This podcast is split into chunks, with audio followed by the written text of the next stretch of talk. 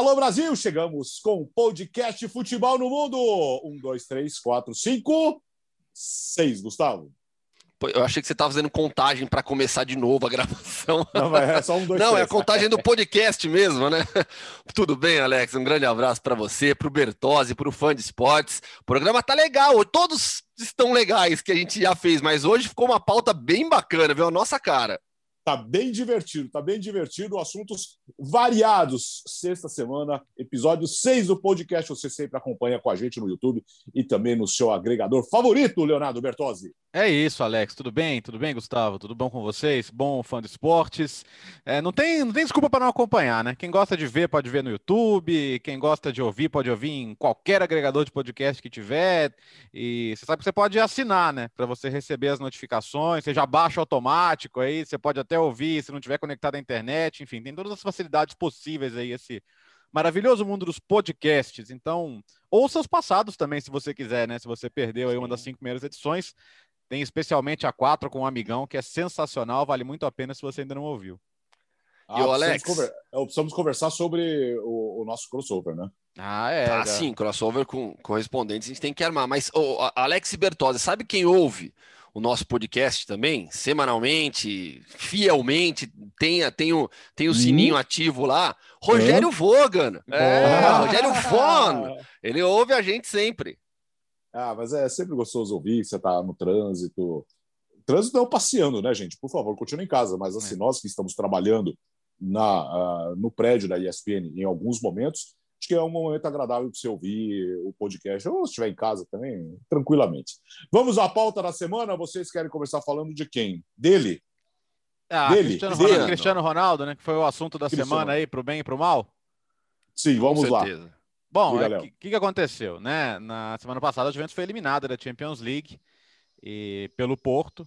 E nas três temporadas em que ele esteve lá, a Juventus foi eliminada por times de ligas eh, inferiores à italiana no, no ranking da, da UEFA, né?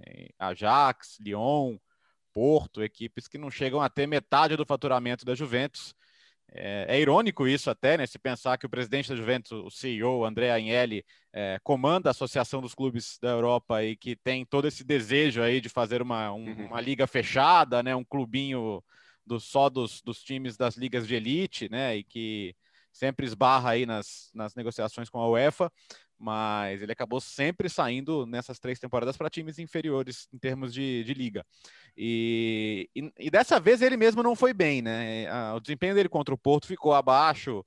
Tem, tem a questão da- da- do gol de falta do Sérgio Oliveira, a bola ter passado no meio das pernas dele da barreira. Aí entra muito oportunismo também, né? Tem muito ex-jogador que não foi metade do que é o Cristiano Ronaldo, que fala que ele é vaidoso, que ele não queria levar bolada. É, Isso aí eu acho que é. É, Começou de novo essa conversa. Ah, né? é, aí eu acho que é um certo oportunismo, até meio, meio, meio sacana falar sobre isso. Claro que a bola não podia passar da barreira, mas é, achar que o cara é, tá deixando a bola passar por vaidade é uma besteira, né? Mas o fato é que depois no, depois, no final de semana, ele respondeu com três gols contra o Cagliari, né? É, é, ele que tem mais um hat-trick na carreira, hat-trick perfeito, né? Com gol de esquerda, gol de direita, gol de cabeça. Nenhum jogador da Juventus fazia desde 2007. Era o último estádio que, que ele faltava marcar na Série A, Sardenha Arena. Marcou em todos os campos que jogou. Chega a 30 gols na temporada, 23 na Série A, tem tudo para ser o artilheiro dessa vez. E aí a discussão, né? O quanto ele pesa em termos de custo, o quanto ele traz de benefício e se valeu a pena tê-lo até agora, sendo que, claro, que o grande sonho da Juventus é o título europeu, que ela não ganha desde 96, está fazendo 25 anos esse ano, e, e nem mesmo a presença do Cristiano Ronaldo serviu, né? Então, essa é a discussão que eu gostaria de jogar aqui. É, serviu ou não, né? O simples fato de não ganhar a Champions League faz com que a contratação não tenha sido uma boa ideia para ninguém. É, é isso que a gente deve discutir, né? Aliás, só voltando antes, você falou, você falou de dessas, desses oportunismos. A conversa era o seguinte: não se coloca jogador bonito em barreira, porque ninguém quer levar a bolada para desarrumar o cabelo, para se machucar. Pelo amor de Deus, né? Olha, olha, olha que nível que chegou a discussões, a discussão do futebol, né, Gustavo? Ah, não, isso daí eu não levo a sério, sinceramente. É, o Cristiano Ronaldo tem quase 100 gols já com a camisa da Juventus em três temporadas. É, bicampeão italiano. A atual temporada tá difícil para a Juve, não acho que vai dar. É, como diria o Neto, não vai dar! É, acho que não vai dar para a Juventus. É, deve, deve dar internacional mesmo. Então, assim, a sequência de, de nove títulos será interrompida agora, o Deca Campeonato não deve vir. É, o Cristiano Ronaldo ele chega em um time já com é, alguns alguns jogadores marcantes já um pouco mais veteranos, né? Uma para você ser nove vezes campeão italiana né? na sequência é algo muito absurdo, né? O que conquistou a Juve.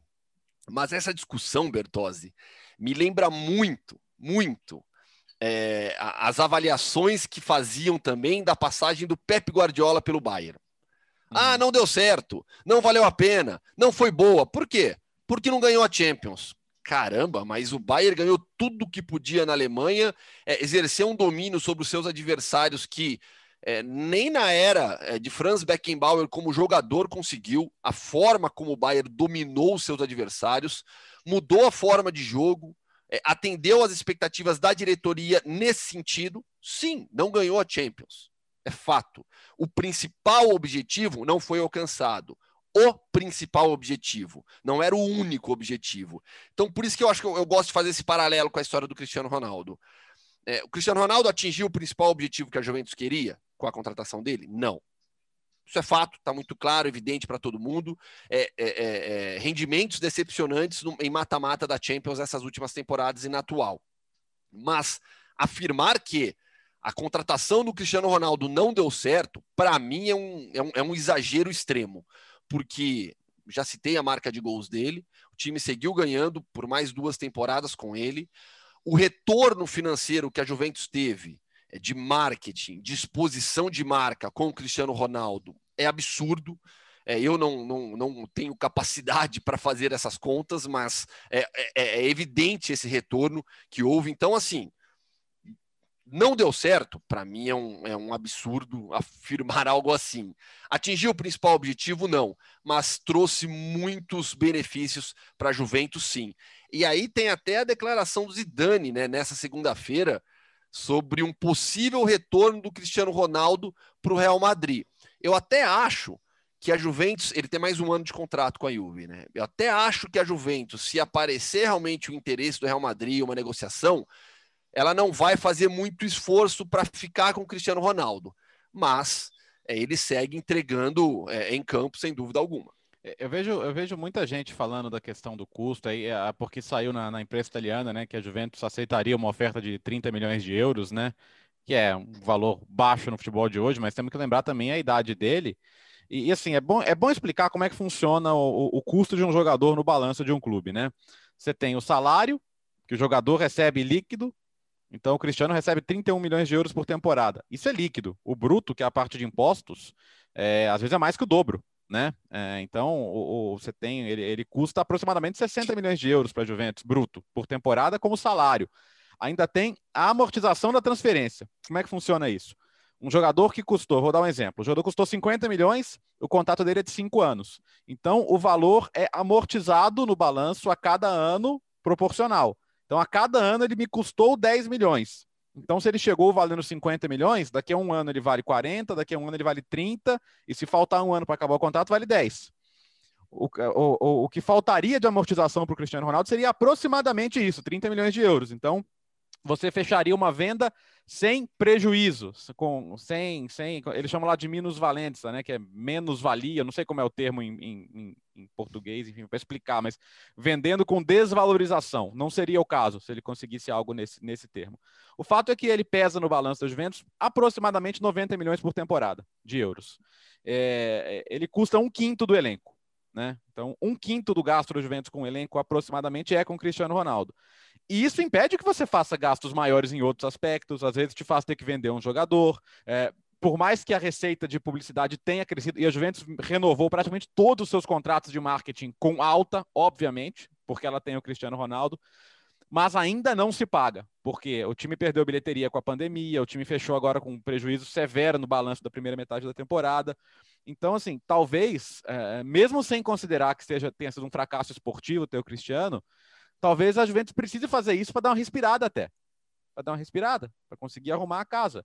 A Juventus tem o Pirlo como técnico hoje. Aliás, esse é outro ponto para levantar. São três temporadas do Cristiano, cada uma com um técnico. E cada uma com um é. técnico diferente do outro. Né? Uhum. A Juventus, quando abre mão do Alegre, ela entende que é um fim de ciclo, que ela precisa de um jogo mais europeu, né? mais em, consonância com o que se joga em alto nível e com os times que normalmente ganham a Champions mas as personalidades dele com o Sarri nunca bateram, né? O Sarri, pô, uma coisa, ele trabalhava com o Zidane, que ele admirava, obviamente, quem não admira o Zidane como ex-jogador, como liderança e tal. O Sarri é um teimosão, é um chucro, sabe? É, é, é, nunca pareceu uma relação que daria certo. E, de fato, boa parte da, da, decisão de não ficar com o Sarri, além da Juventus não ter chegado a jogar bem com ele como se esperava, era de assim, não, não tinha uma relação de confiança ali. O Cristiano nunca deu muita moral pro Sarri. E talvez com o Pirlo eles quisessem recuperar um pouco isso. Um cara que tenha sido admirado como jogador, mas aí absolutamente sem experiência. E quando você escolhe o cara sem experiência nenhuma, que não é que como o Zidane ele dirigiu um time B ou foi auxiliar, não, era zero experiência. Ele foi contratado para dirigir o time sub-23 e nove dias depois ele era o novo técnico do time principal. Então, assim, é, é, ele está errando, aprendendo, errando, aprendendo, porque, cara, é, é como acontece na vida. Se você é lançado a uma função nova, você vai se equivocar, você vai errar, você vai bater com a cabeça na parede. Então, assim, para mim tem esse ponto também. Três, tec... três temporadas com três técnicos, um muito diferente do outro, é, é impossível não ter um impacto, cara. E como você abre mão do, de um cara como o Cristiano Ronaldo? Ah, ele veio por um projeto, ok, não conseguiu ganhar a Champions, mas ele deu retorno. Como você abre mão? Que discurso você vai ter, eventualmente, numa saída dele? Ou voltando para o Real Madrid, como que você vai discutir? Como que a Juventus vai achar um discurso para dizer que liberou o Cristiano Ronaldo? Não deu certo, e gastamos muito.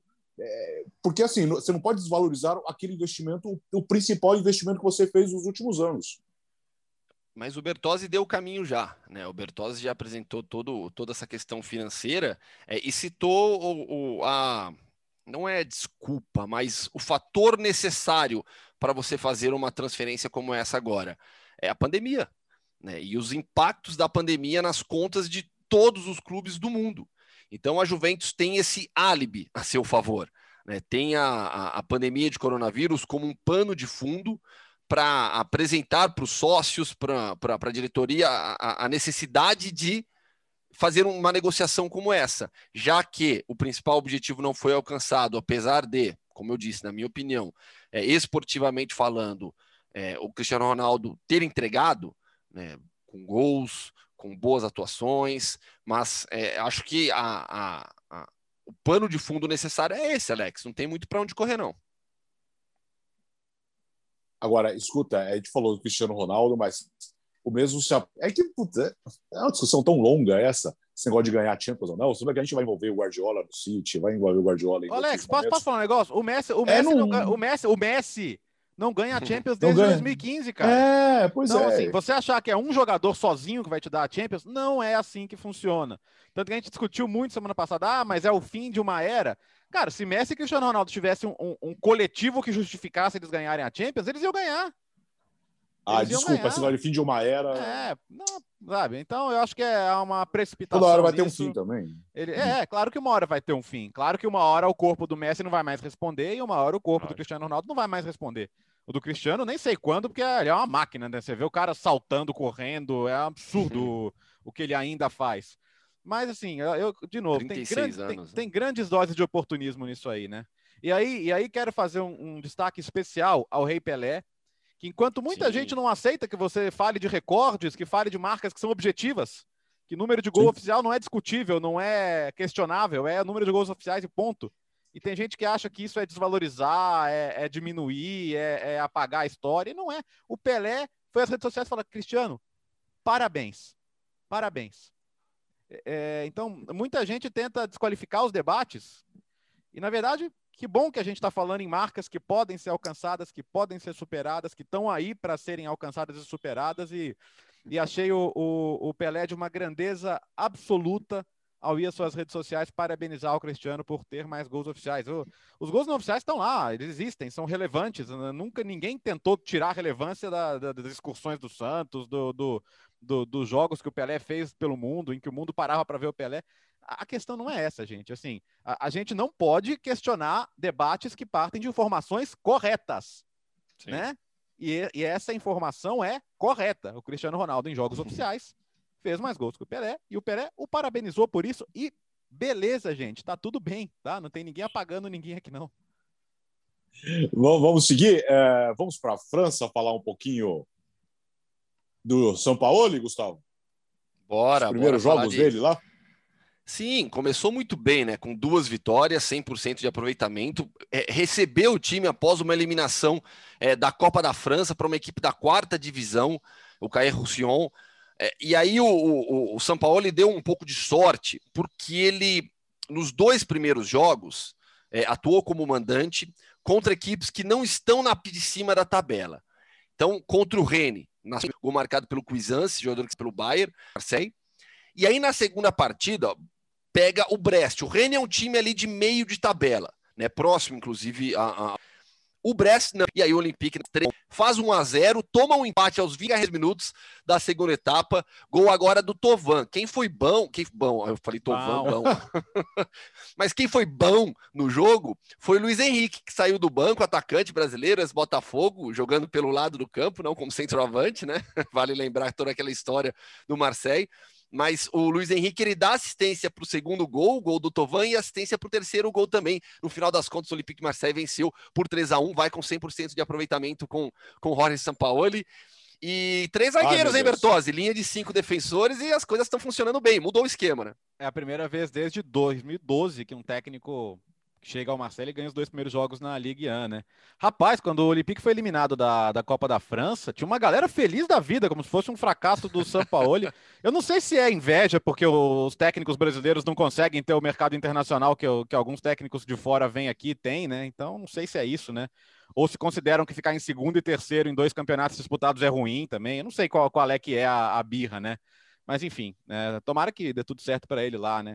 É, é, que é claro que tem, tudo tem seus prós e contras, né? Ele lembra muito o Bielsa nessa questão dos trabalhos que, que cativam de início, que vão muito bem, e aí de repente um, é um relacionamento que deteriora, é alguma coisa de vestiário que não vai bem. A própria história do São Paulo e no Sevilha teve muito isso, né? Ele chegou a liderar Sim. o campeonato também, depois caiu de rendimento. O próprio, o, o, próprio Bielsa no Olympique de Marseille também teve um começo espetacular e depois as coisas desandaram, mas ele está querendo colocar o, estilo dele, a cara dele logo de início. E tem gente que acha que três zagueiros é, é, é, é, é time defensivo, né? Pelo amor de Deus. Ah. E, e no, ah. caso, e no caso dele, assim, os dois alas, né, o Nagatomo e o Lirola, os dois apoiam o tempo inteiro. Então, é, é, é, aquela coisa do time, às vezes, atacar com cinco, né? Porque ele vai ter os dois alas passando pelo lado e, e, e ele tem Tovan, tem Paier e tem o Milik na referência, então ele tem muita peça criativa para gerar jogo ali na frente, o camarada dando uma sustentação.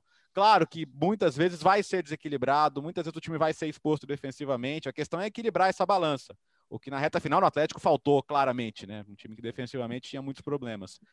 Mas é o jeito dele, cara, pro bem e pro mal, assim. Então, é, é ele tá num clube que é difícil de trabalhar, Vamos lembrar os, os, casos Vilas Boas, né? O Gustavo lembrou do Luiz Henrique, que ele, ele queria um centroavante, trouxeram o Luiz Henrique, que é um ponta nato, lado esquerdo, não, é, não, não tem nada de centroavante. E no começo do ano o, compraram um Inchan né, para ele, e o Vilas Boas falou: não quero esse jogador. Ele compara a si mesmo, ele pegou o boné e foi embora. E como a gente sabe, o São Paulo não é fácil de lidar e cobra muito nos bastidores.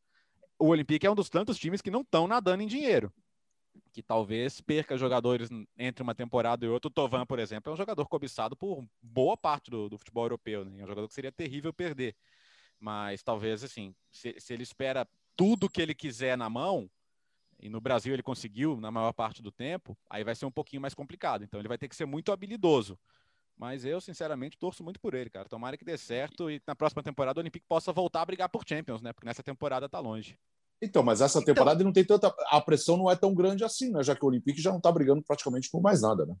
Então, mas assim, claro que a pressão é, para pensando em classificação para a competição continental é menor, mas é, essas duas vitórias recolocaram o Olympique de Marseille numa condição de briga por vaga na Conference, né? A gente ainda vai falar, deixa, deixa ali pro, pro, pro meio, pro intertemporada, a gente vai falar bastante sobre a Conference League, mas é, o quinto colocado da Ligue 1 vai. Né? Então, assim. E de, bem, Gustavo, né? dependendo, dependendo de quem ganhar a, a Copa, a da, Copa França. da, França. pode ser até a Liga Europa, né? Ainda pode ser. Exato. Sim. Então, assim, é, hoje, hoje, depois de 29 rodadas, o Marseille tem 45 pontos, que é a mesma pontuação do Lan, que é o quinto colocado. O Mônaco tem 56, então ali já tem um gap maior. Você tem os, os quatro um primeiros colocados Gostou do gap, gap. né? Gap. O, o, os quatro primeiros colocados da Ligue 1 já estão bem definidos. É, Lille, PSG, Lyon, aliás, Lyon, Lyon e Paris Saint-Germain tropeçando e o, e o Lille também, né? O Lille poderia ter aberto vantagem na liderança nessa rodada, não conseguiu. Sabe que, que nossa, até esqueci o que ia falar. Tava, tava pensando em outra coisa já, mas é, é, do, é, eu atualizei meu blog é, do presidente é, que foi concedido em um evento de La Liga é, para a imprensa internacional. É, o, o trabalho do Bilbao. O Bilbao é, Basca, eu lembrei que a gente sai da França. País Basco, existem duas expressões que na língua, na língua é, portuguesa e na, na espanhola são a mesma. Você pode usar é, em basco o Euskadi, que é o Estado Basco e do Espanha, Euskaleria, que aí é o grande região, as outras regiões da Espanha, apenas uma questão é, a tudo isso tanto também. que eles, isso. franceses que, que o Atlético Bilbao é, finais, cara. Assim, que pena que não deu para voltar ao público, em público. Puxa vida, vamos esperar o quanto der. Não dá mais, né? Porque não dá para final de, de 20 e ficar depois da final de 21 também. Não faria não sentido. Então, aí, é aí já seria avacalhação. Mas você vai ter em duas semanas aí um Atlético e, e Real Sociedad, que é o super derby basco, é um jogo que mobiliza demais a região. E depois contra o Barcelona, que já tem uma. Já, os jogos têm sido quentes, né? Fizeram uma final quente na Supercopa com o Atlético levando a melhor, fizeram bons jogos na, na, em La Liga, inclusive a estreia do Marcelino foi contra o, o, o, Barcelona, né? E depois de perder aquele jogo, ele, ele conseguiu um embalo. E, e que bom que, que acharam é, é, é, essa opção pelo Marcelino, né? Que era um elenco muito subaproveitado, né? O trabalho do, do Garitano muito abaixo. E claro que na liga o time está ali no meio de tabela, perde, ganha, mas essa opção por jogar tudo na Copa Pô, assim, cara, título, a Supercopa pode não ser um título maravilhoso para o Real Madrid ou para o Barcelona, é só mais um. Mas para o Atlético é grande, cara. É grande, é Sim. é grande. Como foi em 2015 contra o mesmo Barcelona, como é agora. Imagina agora ganhar uma Copa do Rei, né? Ele tem duas chances. É, é, é claro que essa primeira é, é, histórica por ser um derby, mas depois é um Barcelona, então seria fantástico aí. E não ganha né, a Copa do Rei é, e o Campeonato Espanhol desde a histórica é, é, temporada de 84, 85, quando ganhou as duas competições. Depois disso, ganhou a Supercopa, como o Bertozzi disse, mas é, título de primeiro escalão, Copa do Rei e Campeonato Espanhol, desde a temporada 84, 85. E aí, então, Alex, o, na semana passada houve esse evento, é, no qual o presidente do Atlético Bilbao, Aitor Eliseg, participou. E ele disse algo que para mim é, é, muito legal. Né? Ele usou o termo é, expansão glocal. É, o que, que é uma expansão glocal? É você crescer além das suas fronteiras sem perder o seu regionalismo. Isso tem muito a ver com o Atlético Bilbao. Eu vou até ler uma, uma, uma, uma das declarações do, do Eliseg para a gente entender um pouco mais isso. Ele di, disse o seguinte: Todas as culturas baseadas em identidades locais precisam de ferramentas inovadoras para compartilhar suas histórias com o resto do mundo. A digitalização e o gerenciamento de dados nos ajudarão nisso e nos ajudarão a ser descobertos como uma marca local. Eu achei isso é espetacular, porque eu falei agora há pouco, né? O Atlético Bilbao é um clube único no mundo né, utiliza apenas jogadores bascos, de origem basca. Por mais que nos últimos anos houve é, uma abertura um pouco maior, mas a, a, a, o princípio continua o mesmo. Então, o mercado do Atlético Bilbao é muito restrito. Né? Por isso que o clube, nesses últimos anos, é, aumentou o número de olheiros espalhados por é, Navarra, Álava, é, o próprio sul da França, as regiões que compõem a Euskal justamente em busca de talentos, porque Lessama, que é a, a, a, categoria de base do Atlético Bilbao, é uma referência na Europa. O clube tem que, mais do que qualquer outro do continente, revelar jogadores, porque você não consegue ir no mercado buscar. É, e ao mesmo tempo, com a Liga crescendo a cada temporada e se expandindo globalmente, hoje a Liga, é, junto com a Premier League, Série A e Bundesliga, são os quatro campeonatos mais é, é, difundidos em todo o mundo, campeonatos nacionais. É, com essa expansão, o Atlético não pode ficar preso em Bilbao, preso em Euskadi, preso em Euskal Herria. Tem que expandir a marca. E esse termo expansão local, eu acho que tem muito a ver com a identidade do clube, porque você vai é, mostrar para todo mundo a sua cultura, a sua forma de fazer futebol, a sua paixão pelo futebol e pela sua cultura local. O próprio Aitor Eliseg, presidente do, do Bilbao, ele é chefe gastronômico também. E a gastronomia basca, ela é mundialmente conhecida também, com os pinchos, né, que é uma, uma espécie de, de, de tapas né, que existe na Espanha, mas muito característico do País Basco. Então, assim, eu, eu realmente eu sou fã do que faz o Atlético Bilbao, gostei muito dessa entrevista e eu vejo é, um futuro promissor para o clube com essa abertura um pouco de, de, de, de da mente, sabe, para tudo que está acontecendo ao seu redor. Como é que é o nome do presidente aí? Aitor ele segue. E ele segue o podcast, não? ah, acho que eu não sei ainda, não, não tenho certeza. Vou, vou mandar uma mensagem para ele. Avisa, avisa, avisa. Vale a pena. E boa sorte aí pro, pro Atlético na, na reta final aí nessas, nessas duas decisões, né? Aliás, os canais é. ESPN e Fox Sports com total cobertura desses jogos. Aliás, e... é, Desculpa, pelo, menos, pelo menos, pelo menos é, precisa ganhar pelo menos um, né? Porque a frustração será muito grande. Duas é, então, derrotas em duas semanas, né? Você pode dar glória máxima à decepção máxima, né? Ou buscar Sim. um equilíbrio, né? Perder uma e ganhar a outra, mas é, realmente pode ser algo Bom, eu acho assim, será marcante de qualquer modo. Tomara que seja positivamente para o Atlético Bilbao. É, que, que, na Espanha todo mundo fala só Atlético, né? A gente uhum. no Brasil convencionou falar Atlético Bilbao, mas na Espanha só Atlético só Clube. Atlético. É, Atlético Clube, né? Que é, que é a forma como eles dizem mesmo. Mas, enfim. E quem quiser conferir um pouco mais da entrevista do Aitor, ele segue, é, pode acessar meu blog lá no espn.com.br. E agora, Inglaterra? Vamos de Inglaterra, Alex, porque ah, foi um fim de semana muito legal, cara. Foi. Gosto, gosto. Vamos lá. A gente, a gente tem uma Copa na Inglaterra, né, que é o Football League Trophy, é, que é assim, os, são os times da segunda e terceira divisão, é, terceira e quarta divisões, League One e League Two, é uma Copa só para eles, né? Então, ela é disputada anualmente e a final em Wembley. O que, que aconteceu ano passado? A final não foi realizada, né, por causa da pandemia. Então, esse fim de semana a gente teve as duas finais a final de 2019 20 e a final de 2020 21. Na final de 19 20 ganhou o Salford City, que é um time que chamou muita atenção recentemente, porque ele foi comprado pela classe de 92 do Manchester hum. United. O que, que, é a classe de 92? É aquele pessoal que cresceu junto, se formou lá com Ferguson, uh, Nick Butt, Ryan Giggs, Gary Neville, Phil Neville, Paul Scholes. Depois o David Beckham se juntou a eles. Então, eles são os donos do clube. Cada um tem 10%, tota-, totalizando 60%. Os outros 40% são da empresa do Peter Link, torcedor do Valência quer matar, né? Sim. Espero que não literalmente, mas quer expulsar é. do clube o quanto antes. Mas ele é um acionista minoritário do Salford City. E o time chegou à final e ganhou do Portsmouth na final. Então se sagrou campeão. E, esse time, quando, quando ele foi assumido pela classe de 92, em 2014, ele estava na oitava divisão. Ele conseguiu alcançar a Football League, está brigando agora para chegar à terceira divisão e consegue já o primeiro grande troféu da sua história. Então tem sido um, um projeto muito bem sucedido até aqui. Agora, imagine você ser o atual campeão e durar um dia como campeão, porque no dia seguinte já foi a final, já foi a final de 21, com o Sunderland uh, se sagrando o, o, o, campeão. O Sunderland foi o campeão de 2021. E por que que isso é curioso?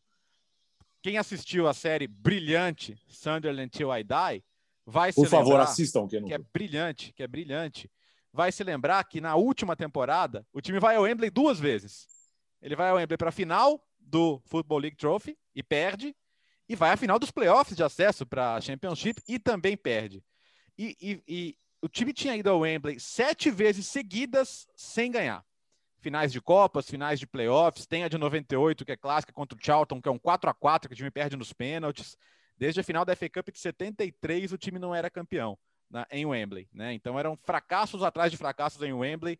E não é spoiler porque é uma série documental, né? Mas no final da, da, da série, os torcedores estão saindo de, de, de, de, de Wembley assim, cara, quando que vai ser nossa vez, né? Aquela, aquele drama, quando que a gente vai ter uma alegria, meu Deus, né? E, e, e não tinha o público lá, né? Que coisa, né? Mas certamente torcedor muito feliz, muito satisfeito e Infelizmente, não temos o registro documental, porque a série parou de ser produzida justamente naquela temporada, né? Então não teremos o, o registro dessa. Mas, assim, o torcedor do Sandro é tão sofrido nos últimos anos. Ah, é uma taça de, segunda, de terceira e quarta divisão. Não, não importa. interessa, cara, é uma taça, velho. E, e, ganhar em Wembley tem um significado muito grande. Os jogos em Wembley são marcantes, especiais e ficam para a história, né? né? E quem viu a série, né, viu é, a, a, a, compra do clube pelo Stuart Donald, a mudança de técnico, a mudança de diretoria, a redução de custos, tudo o que aconteceu no jogador Sunderland. In, jogador indo embora no meio da temporada. Exatamente. E acima de tudo, o relacionamento ruim da cidade, da comunidade com os novos proprietários, com o novo proprietário e a nova diretoria. O clube já foi vendido de novo. Né? O Stuart Donald não é mais o proprietário do Sunderland. Quem é dono do Sunderland hoje desde o final do ano passado. É o Kiri Louis Dreyfus, que a gente falou do Olympique de Marseille agora há pouco, é filho do Robert é, Louis Dreyfus, que foi por muito tempo proprietário do Olympique de Marseille, faleceu já. Hoje em dia, a esposa dele, a Margarita, ela tem uma pequena parte nas ações do Olympique de Marseille, mas a família já não é, é majoritária nas ações do clube mas o Kirill Louis Dreyfus, desde o final do ano passado, é o proprietário, é o maior acionista do Sunderland e vem reorganizando o clube. A série é maravilhosa, é, alguns jogadores são marcantes na série também, e um deles continua no Sunderland, que é o Aidan McGeary, que é um jogador é, irlandês revelado pelo Celtic, que jogou na Rússia, na época a gente transmitia Russão, até jogou no Spartak Moscou, depois foi para o Everton, e aí começou a rodar por alguns clubes, desde 2017 está no, no, no Sunderland, chegou a ser emprestado para o Charlton, é, voltou para o Sunderland e está lá, é jogador do, do, do, do clube, então assim, tem alguns personagens que o pessoal vai, vai, vai se lembrando também. Ó, oh, e, e, e, só para destacar, a final foi contra o Tranmere Rovers, né? O, o Kirill Louis Dreyfus tem. Dreyfus, falei certo? Não sei. 20, ele tem 23 anos, cara. Ele é herdeiro. É, o que, que ele, tá, ele, ele está brincando de futebol manager na vida real. É uma coisa maravilhosa, né? É, cara, com, com, com 23 anos a gente não sabia nem direito o que fazer no FM. Imagina dirigir um clube não, na vida real. É. E ele é parente distante, primo em algum grau aí da Julia Louis Dreyfus, né? Que é a estrela do, do, do Seinfeld, né? E outras séries de comédia, uma atriz brilhante. Eles têm um grau de parentesco, não lembro exatamente qual é, não, mas eles são em algum ramo da, da mesma família. Boa sorte, né? A gente viu tanto que aquela torcida é apaixonada, sofrida, é, e todo o retrato do norte da Inglaterra, né? De, de uma classe operária, de um, não é uma vida, não é um pessoal de vida boa, né? É, em, em, grande parte é, é, é, trabalhador, é operário, é o pessoal que às vezes tem no, no futebol ali um resquíciozinho de alegria e de esperança, né? Então, muito legal esse título e Parabéns aí ao Sandra e ao Salford, né? Que também tem é. sonho com voos mais altos. Ô, Alex. A gente falou tanto de séries, Gustavo, é, em então... outros momentos da vida. Em outros momentos da vida, nós falamos muito sobre séries. Me deu vontade de começar. De, é, sim, eu estou vendo o Doutor Castor, só isso que eu quero dizer. Ah, eu terminei. Tá. Muito boa. Eu não, é. eu não vi. Muito boa, vale a pena. Eu, eu, vou, eu não posso perder. Eu vou recuperar a piada que eu fiz ontem. Tá? ontem, porque a gente está gravando na segunda, e eu comentei o jogo do United, a vitória sobre hum, o West Ham. Gol Deus. contra, ah, gol Não contra vi. do ah. Dawson, né? Ah. Aí esperei passar um tempinho, né? Aí eu falei, ó, o Dawson precisa se recuperar, não pode ficar na fossa, senão vira Dawson's Creek. Ah!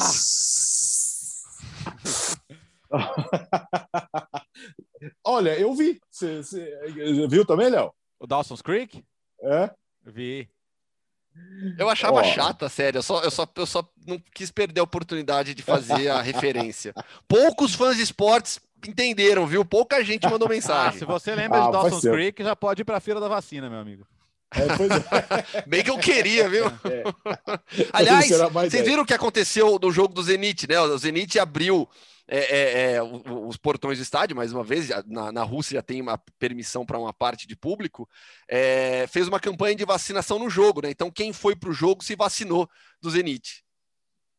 Bom, é, em algum momento da vida nós vamos voltar a falar de séries, mas eu estou vendo o Doutor Castor, é uma grande viagem no tempo, né, Léo? Muito, muito bacana, cara. E assim, lembrar o, o quanto o nosso futebol já foi repleto de bastidores que a gente só, só imaginava, mas vê-los assim de cara é, é, um, é um tapa na cara mesmo, né? É bem legal. Imagens históricas da década de 80 e tal. E no meu caso, no ainda que sou, que sou fã de, de desfile de escola de samba, então é duplamente hum. interessante relembrar, né? É, e com gols narrados pelo Galvão Bueno, com os melhores momentos, Léo Batista. Oh, o Galvão narrando, o Galvão narrando a final, Coxa e Bangu no Maracanã. Sim, né? no Maracanã. Espetacular. Galvão narrou agora a vacinação dele. Vocês viram o vídeo? Ah, aliás, posso falar, foi o grande momento da minha semana, cara. Ver o Galvão ser vacinado. Foi mesmo, de verdade. Fiquei com, fiquei com o é. coração quentinho, velho. Eu, eu, é. eu amo o Galvão, cara. Precisa voltar logo, Galvão. Uh, escuta, no, na, no episódio passado nós falamos sobre a seleção da Alemanha. Sim, ah, era um gancho é, já. É, e que gancho, né? A gente já preparou o terreno, né, Gustavo? Pois é, né? Assim, o assunto nosso, né, ali durou pouco até porque né, aí já surgiu a história do Ralf Rangnick, que aparentemente não vai mesmo assumir o comando da seleção alemã, deve assumir é, um cargo diretivo no Schalke para tentar reerguer o clube, o Schalke caminhando firme e forte para a segunda divisão. É, esse é o destino do Schalke, vai ser rebaixado e vai jogar a Bundesliga 2 na próxima temporada. E aí o Ralf Rangnick, que é uma das mentes mais brilhantes do futebol alemão na atualidade, um, um profissional, um técnico que influenciou muita gente que está hoje em dia é, colhendo frutos, né, muitos técnicos de sucesso hoje em dia, o Ralf Rangnick foi inspiração para muita gente. É, e ele aparentemente vai realmente assumir o cargo no Schalke para reestruturar o clube. E aí, com isso, é, segue aberta a discussão. Quem vai substituir o Joaquim Love? Né? Na semana passada, falamos um pouco sobre os erros cometidos pelo Joaquim Love, como ele deu azar também na aposta em uma nova geração. Vale citar, vai. Copa de 2014, ele levou uma base jovem, não, ele não levou para 2014 um time só de veterano. Mas quem eram os jovens daquele time? André Schulli, Mário Götze, Eric Durme. Até brinquei outro dia no Futebol do Mundo na TV, só, Nossa, o, só, o, só o Donk lembra do, do, Eric Durme. Né? É, quem mais? O Julian Draxler, que não, não virou o jogador que a gente imaginava, o Christoph Kramer, Matias Ginter. Alguns viraram bons jogadores, mas claramente essa não é uma base para a seleção alemã. Então, o, o Joachim Löw foi, foi tentando buscar outros jovens, promovendo outra renovação, afastou alguns veteranos e agora deve levar esses veteranos de volta para a seleção alemã agora no meio do ano. Lembrando que 2024 a Alemanha recebe a Euro. Então é um cenário até parecido com o pré-Copa de 2006. Uhum né? A seleção alemã vai receber novamente o torneio, uma, uma competição. A Alemanha vai receber uma, uma competição importante. Só que agora fica essa dúvida: quem vai assumir a Alemanha? Né? Hansi Flick vai sair do Bayern, da estabilidade que ele tem no Bayern, para ser o sucessor do Joachim Löw, ele que talvez é, se tornasse o sucessor se tivesse continuado na comissão técnica. Oliver Bierhoff vai baixar de cargo, vai assumir o cargo, a, a, a função de treinador principal. Julian Nagelsmann improvável. Jürgen Klopp também considero improvável nesse momento. Fica a discussão. É, semana passada, é, quando saiu a notícia, foram perguntar para o Klopp, para o Nagelsmann, e o Klopp falou muito claro, olha, é, meu contrato. Não, não, me interessa agora, tenho contrato. Claro que ele tendo contrato, ele não ia falar, não, ó, tô de olho, sim, mas, mas é porque realmente é, aqui a gente tem como uma coisa natural no Brasil, quando você tem um é. mega sucesso no clube, o seu próximo salto é a seleção. Lá não, né? Lá, para muitos, é saltar para baixo, cara. É, você tá, tá na Premier League, num clube importante, tem um contrato longo. Para que, que você vai sair, né? Então não é assim que funciona. Você não troca um clube é, gigante por uma seleção assim naturalmente. Se, se ele eventualmente estivesse livre, aí era uma outra conversa. O próprio Nagelsmann. O, o, Nagelsmann vai sair do Leipzig e ele vai dirigir um dos times mais importantes da Europa. O nome, o nome dele já foi ligado ao Barcelona de alguma maneira. É, ao próprio Bayern, por que não, né? É, aliás, o, a bomba do domingo foi que, que saiu no build, né? E o Christian Falk, que é um cara muito bem informado, falando que a relação do, do Flick com o Salihamidzic não é umas mil maravilhas, que eles têm discordâncias aí sobre mercado, sobre contratações, e que a direção apoia mais o Salihamidzic do que ele né? Então, é, tem gente que acha que o Flick pode não ficar de qualquer jeito, vá ou não para a seleção alemã. E aí, Gustavo lembrou no, na outra edição, o Flick era um cara com, com, uma importância gigante dentro da comissão técnica do Lou na, na, conquista de 2014, né? Um cara que já conhece o ambiente, poderia ser ele, poderia. Mas primeiro ele teria que estar fora do Bayern, né? Porque o Bayern, não, se o Bayern tiver interesse de manter o Hansi Flick, uh, uh, tem uma coisa que, que, que o Bayern fala muito bem. Eu não vou resolver os problemas da seleção. Por que, que eu, Bayern, vou, vou, vou criar um problema para mim para resolver o problema da seleção? Não vou. Então, a não ser que o próprio Hans Flick tivesse interesse de sair, é outro detalhe. Por que, que eu acho que o Rangnick não vai ser o nome escolhido? É, primeiro, porque ele vai para o Schalke, né? É, é, como o Gustavo já falou. E segundo, ele é um, um cara que precisa ter o controle de tudo. quem leu o livro Gol da Alemanha sabe que ele teve uma importância fundamental nessa construção de modelo. Aliás, é muito legal o livro da editora Grande Área, um dos tantos livros legais de ler. Sabe que o Hoff Rangnick é um nome é, que você não pode não citar na reforma do futebol alemão durante a década de 2000. Mas ele precisa ter o controle de tudo. E o Bierhoff é um cara que manda muito dentro da federação. Ele é um diretor de seleções e assim, é o que ele decide, cara. Se, se tanto que a, o futuro do Joaquim Low passou muito por ele. Ele segurou o Low depois da goleada sofrida para a Espanha, né? Então muita gente entende que assim, Rangnick e Bierhoff não ia dar muito certo porque o Rangnick não, não ia se submeter ao Bierhoff como técnico, ele ia querer ter mais controle, então não ia acontecer dessa maneira. Então acho que ele prefere pegar um Schalke. E assim, deve ser legal pegar um time do tamanho do Schalke e remontá-lo. O Schalke deve ir para a segunda divisão com um time jovem, de garotos. O Rangnick gosta de potencializar garotos.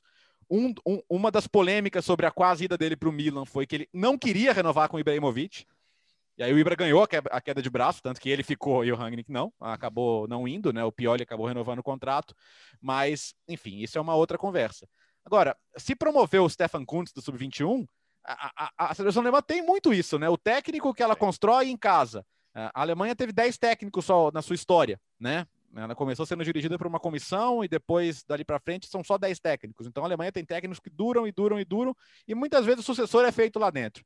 Então não vai me surpreender se o Stefan Kuntz, que aliás vai dirigir agora na semana que vem a equipe na, na fase de grupos da Euro Sub-21, não vai me surpreender se for ele. Porque as pessoas acham que ah, vai ser o Klopp, vai ser o Nagelsmann. Esquece, cara. É, é, não é o estágio da carreira desses caras. E sobre o Hansi Flick, só uma informação também. É, é, depois daquele sucesso inicial, ele renovou o contrato com o Bayern. 23, né? Contrato é junho de 2023, então é um contrato longo ainda, né? Que tem o Hansi Flick com, com os bávaros. É isso, amigos. Terminamos? Fechou? episódio Fazer propaganda? É, Fazer depende. propaganda. Vai. Ah, Todo, pro pessoal, ganha alguma pro coisa? pessoal, você ganha um, um, abraço. Não, não pode abraço ainda, não né? Pode, não pode. Então abraço, abraço, um, abraço um toquinho aqui de mão, ó. É. Não, é, para o pessoal que está acompanhando o podcast no YouTube da ESPN Brasil, pode continuar aqui no YouTube da ESPN Brasil, acessar a entrevista é, dessa semana, do Entrevista aí Hoffman, da semana passada, né? Publico todas as quintas-feiras com o Júnior Negrão, atacante hum, brasileiro que está boa. no Changchun Yatai da China. É, meu, foi uma história, uma, um bate-papo muito gostoso, uma história muito. Porque assim, a história do Júnior Negrão é muito legal. É, é, é a história de alguém que jamais desistiu, tendo tudo para desistir 500 mil clubes na carreira, empréstimo, a família não se adaptava em alguns lugares, muita dificuldade, aquele rebaixamento com o Corinthians. E aí ele consegue o brilho tardio jogando na Coreia do Sul. Né? Ele deu muito certo no Sudeste Asiático e na Coreia do Sul brilhou com a camisa do Ulsan Hyundai. E hoje conseguiu um belo contrato também com o Changchun Yatai. Um bate-papo bem, bem bacana com o Júnior Negrão para quem está aqui no YouTube já da, da ESPN Brasil. Temos pauta essa semana? temos o quê? Temos entrevistado marcado já? Qual é a Tem, Não, tá gravado já, tá gravado já. Vou publicar na, vou publicar nessa semana. Só no, só no, hum. eu tô, eu tô com duas entrevistas gravadas. Vou, vou ah, a gente vai, vai decidir ainda. E se tiver, hum. e se tiver no YouTube, comenta. A gente gosta que comente, viu? Pode comentar, comenta. Sim, a gente, a gente gosta, a gente lê, a gente, a gente fica muito feliz.